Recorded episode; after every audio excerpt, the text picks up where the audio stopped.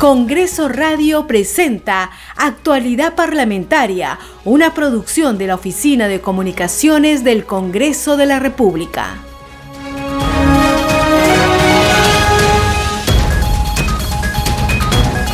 Muy buenos días, esto es Actualidad Parlamentaria, edición de hoy martes 21 de diciembre del 2021.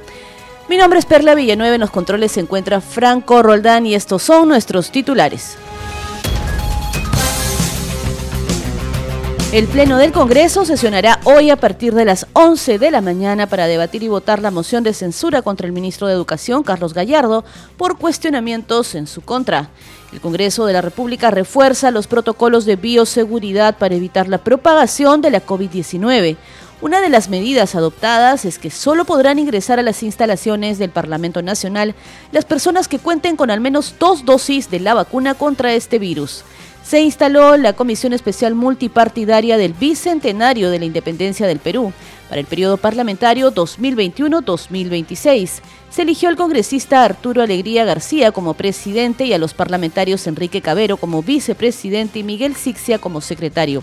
El congresista Diego Bazán informó que ha propuesto que la primera semana de enero sesione la Comisión de Seguridad Ciudadana en la región La Libertad. Las prácticas preprofesionales y profesionales de los estudiantes de educación superior serán consideradas como experiencia laboral, así lo informó el congresista Jorge Luis Flores, autor de uno de los proyectos de ley.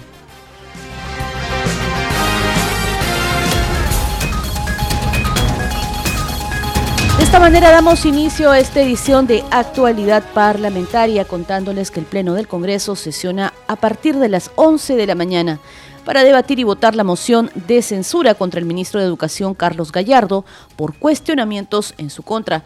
El anuncio lo hizo la titular del Parlamento Nacional, Mari Carmen Alba Prieto, durante la última sesión plenaria, al dar cuenta del ingreso de esa moción de censura.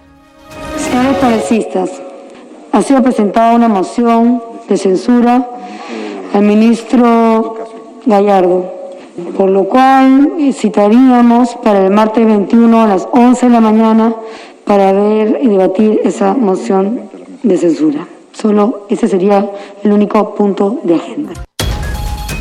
El documento indica que el titular de educación es cuestionado por su presunta actividad política vinculada a grupos radicales como Patria Roja, además por sus presuntos vínculos con Sendero Luminoso y la presunta filtración de las respuestas del examen de nombramiento docente 2021. Señala también que en el Ministerio de Educación se habría nombrado a amigas de la hija del titular del sector con elevados sueldos.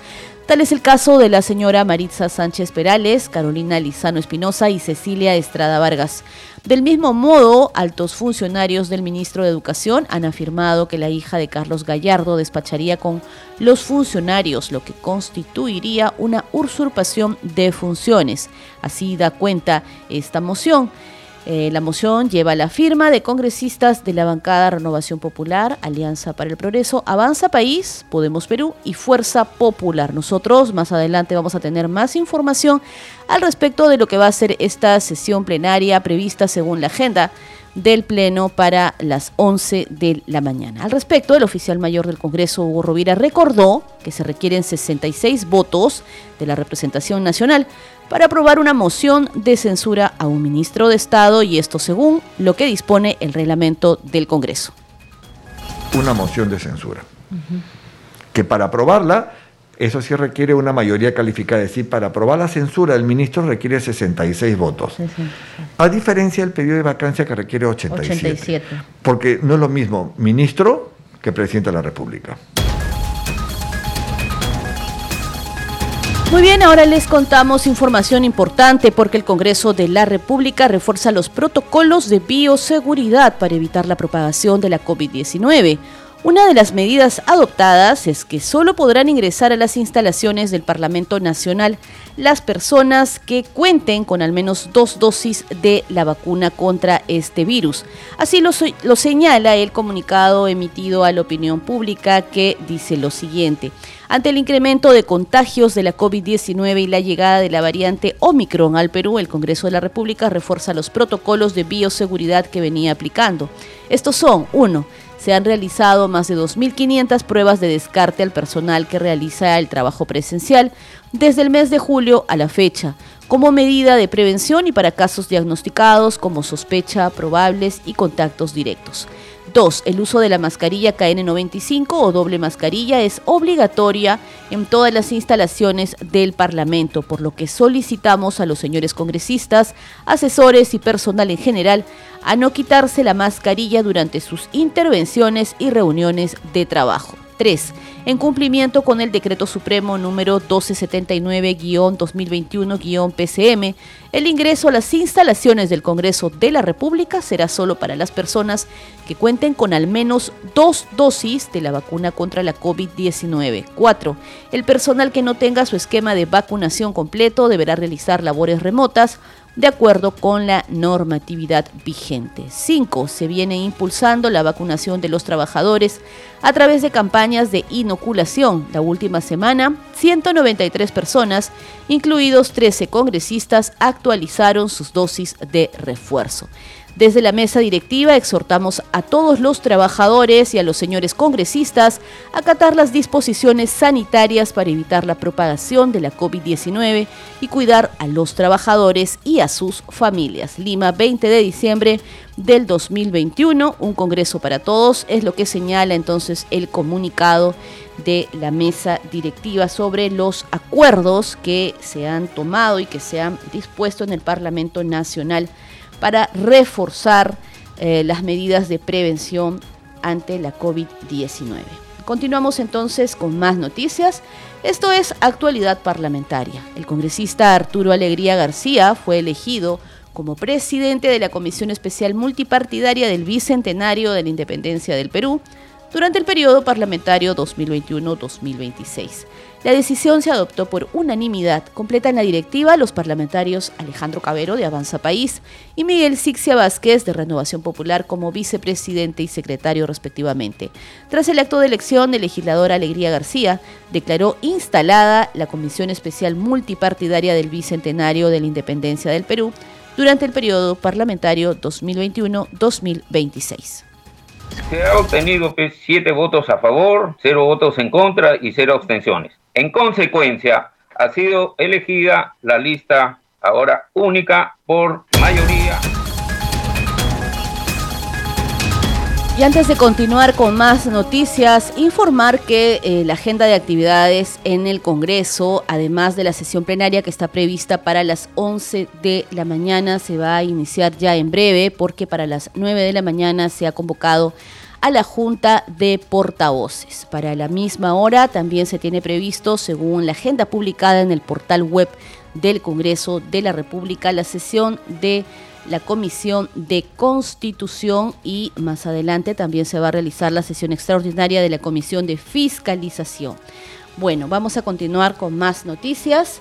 El Pleno del Congreso aprobó el proyecto de ley que promueve reconocer las prácticas preprofesionales y profesionales como parte de la experiencia laboral de un estudiante universitario. Reconocimiento de la práctica preprofesional y práctica profesional como experiencia laboral. 3.1.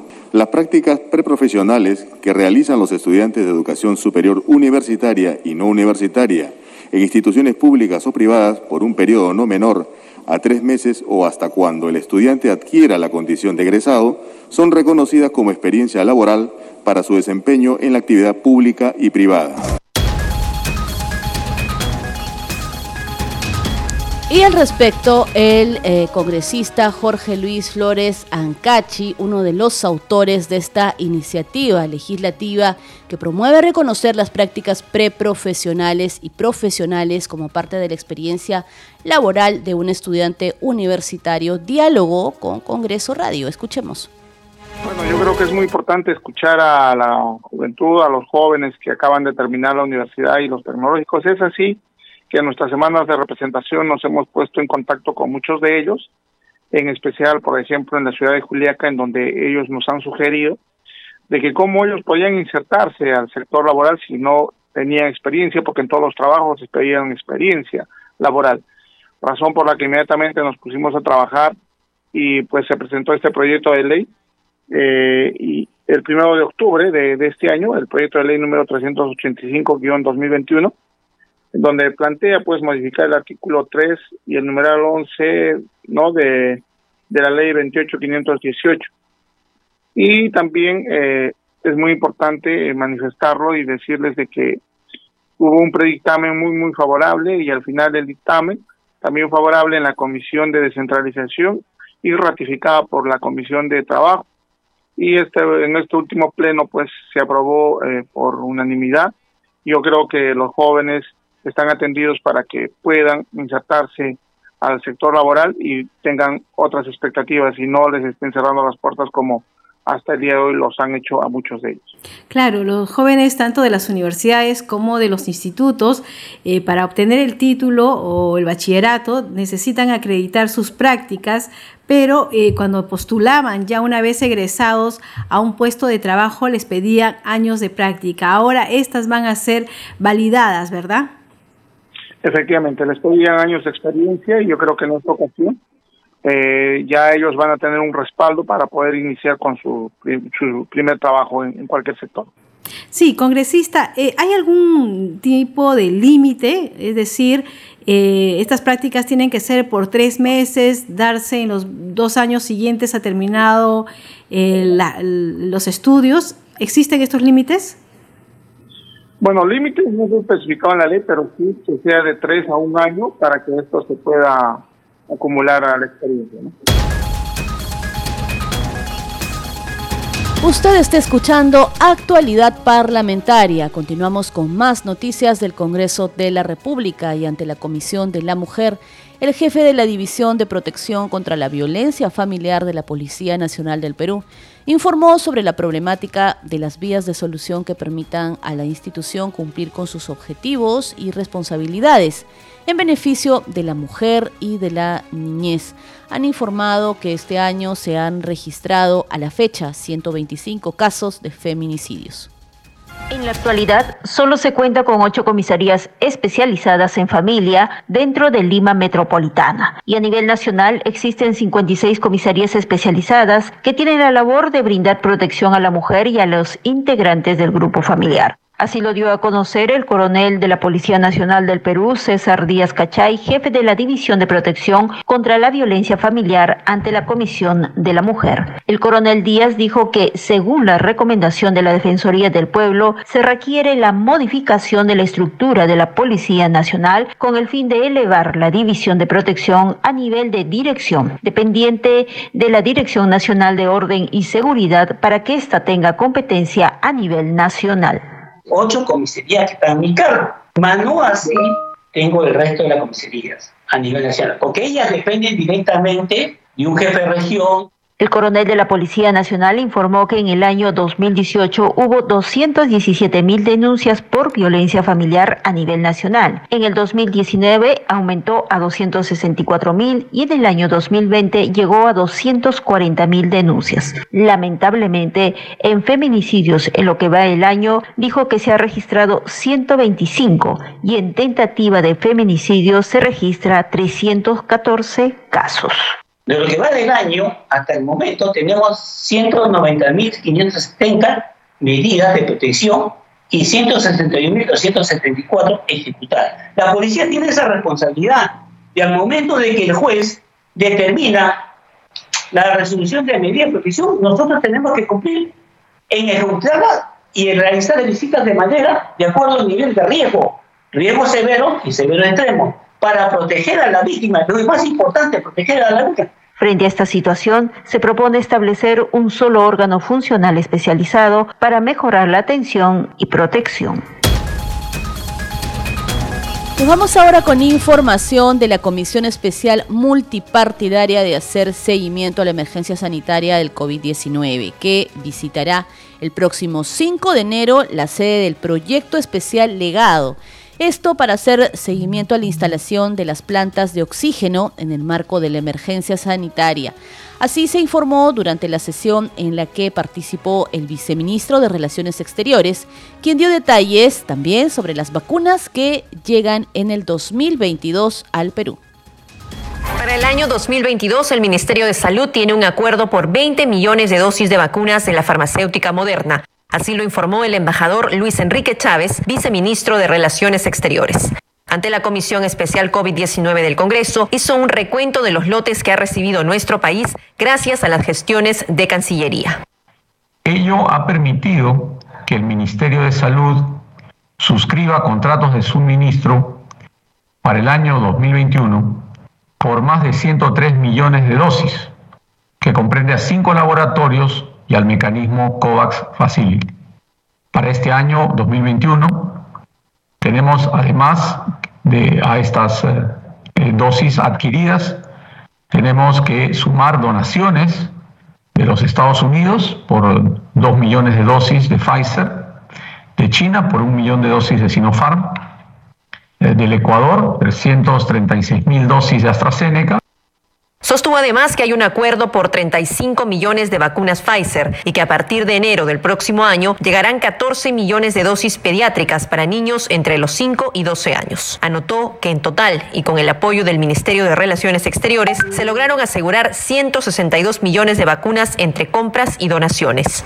Ha venido gestionando donaciones de equipos e insumos médicos asistencia técnica y proyectos provenientes de gobiernos eh, nacionales y subnacionales, organizaciones internacionales, empresas, ONGs, incluso organizaciones de la sociedad civil, a favor de las entidades del sistema de salud peruano.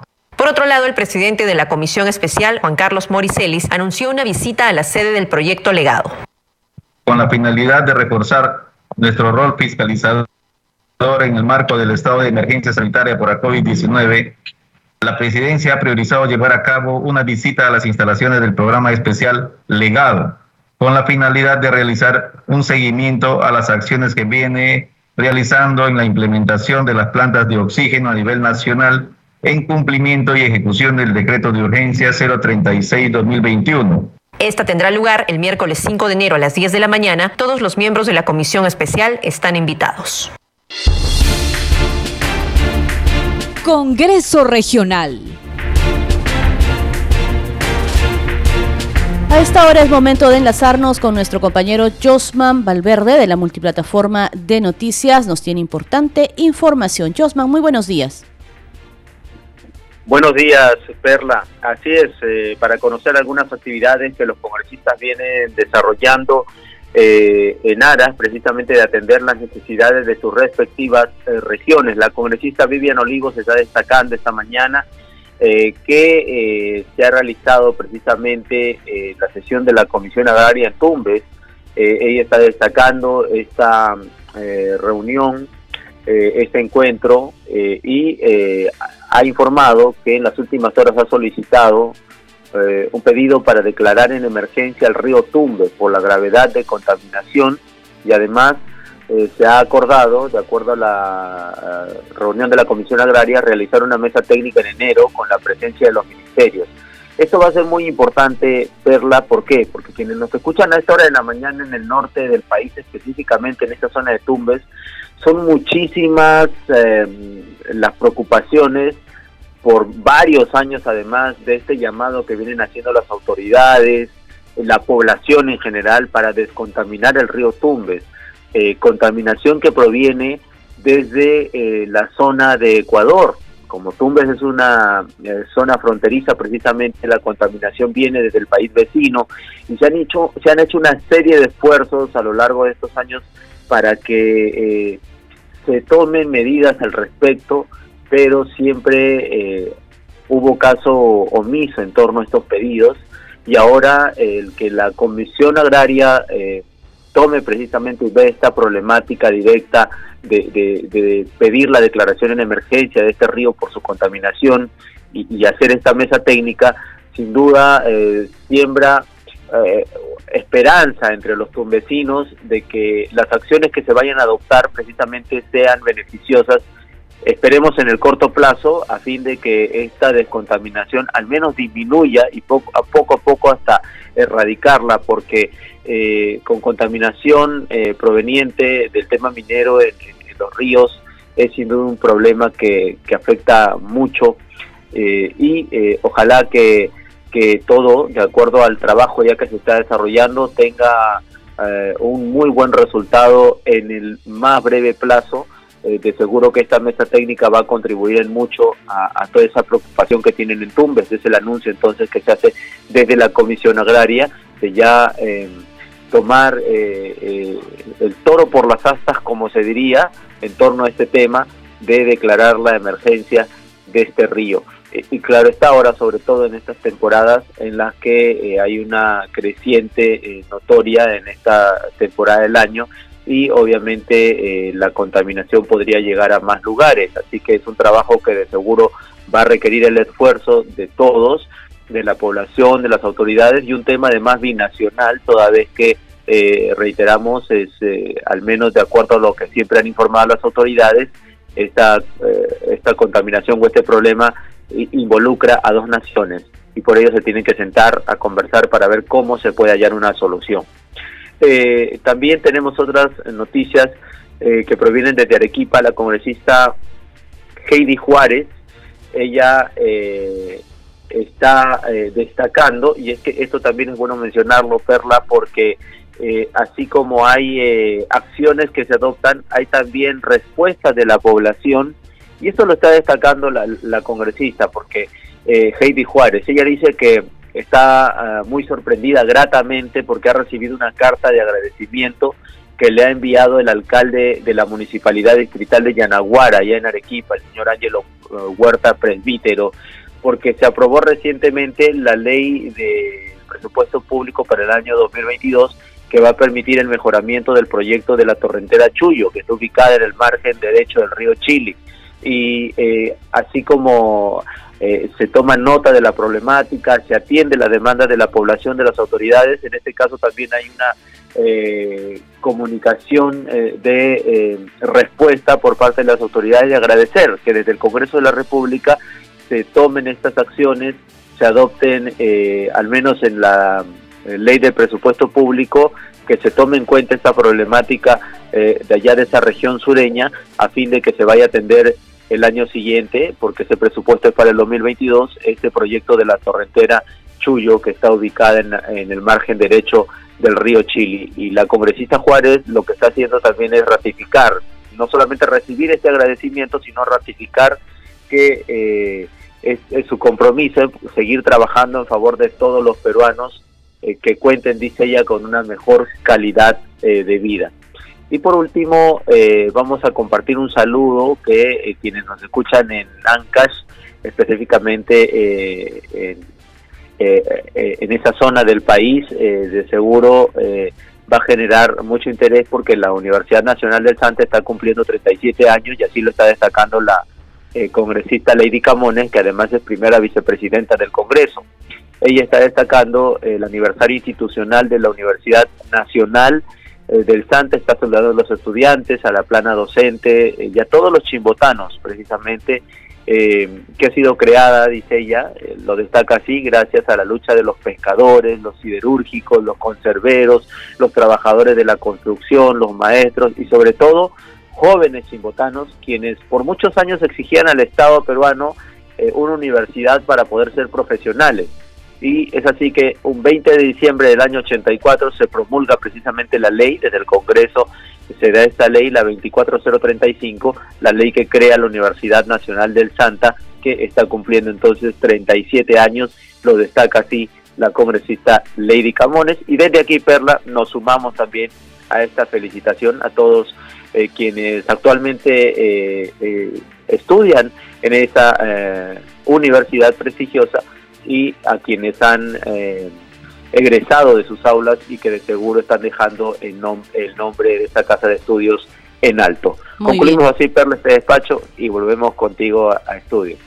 Gracias, Josman, por esa información. Entonces será nuestro compañero Josman Valverde. Y ahora nos vamos con nuestra compañera Madeleine Montalvo de inmediato y ella se encuentra lista para brindarnos un detalle, un avance de lo que va a ser la sesión de la Comisión de Constitución y la ceremonia de reconocimiento a los medallistas ganadores de primeros Juegos Panamericanos de Cali 2021. Adelante, Madeleine, muy buenos días.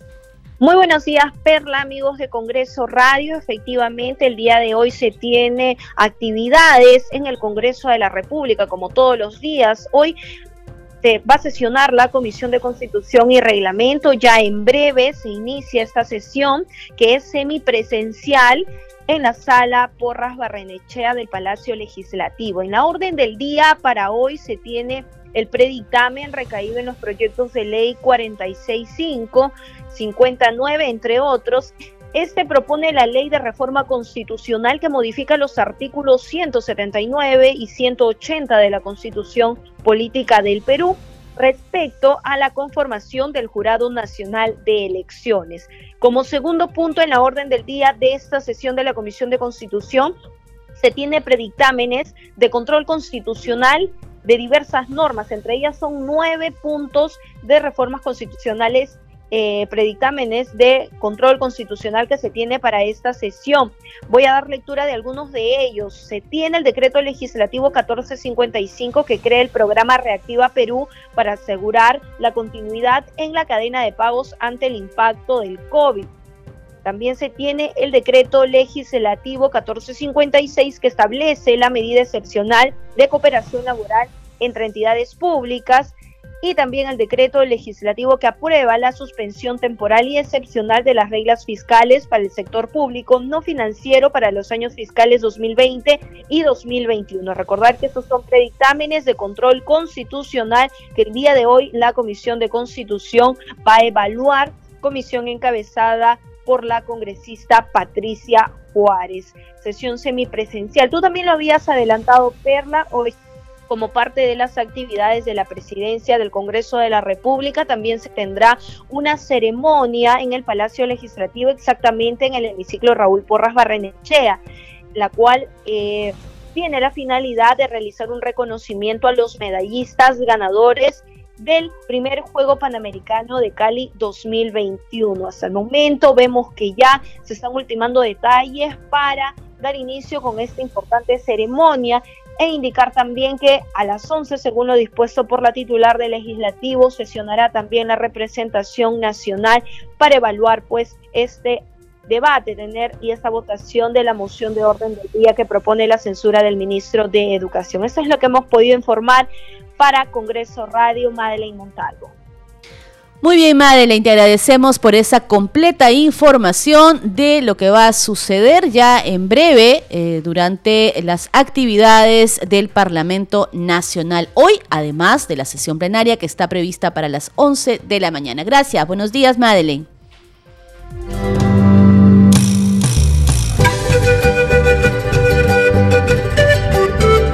Le saluda Diana González de la bancada Avanza País. Desde Congreso Radio quiero desearles una feliz Navidad y un próspero año nuevo.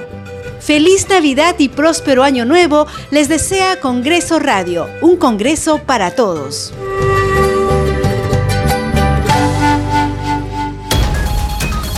Y antes de despedirnos, actualidad parlamentaria llega a las regiones del país gracias a las siguientes emisoras.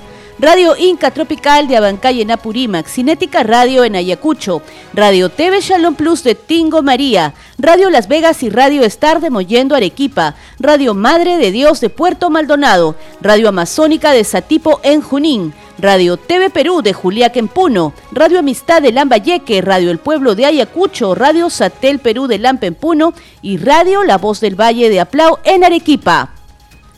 Estuvo con ustedes Perla Villanueva en la conducción, en los controles Franco Roldán. Nos reencontramos mañana a la misma hora. Sigue en sintonía de Congreso Radio, un Congreso para todos. Congreso Radio presentó Actualidad Parlamentaria, una producción de la Oficina de Comunicaciones del Congreso de la República.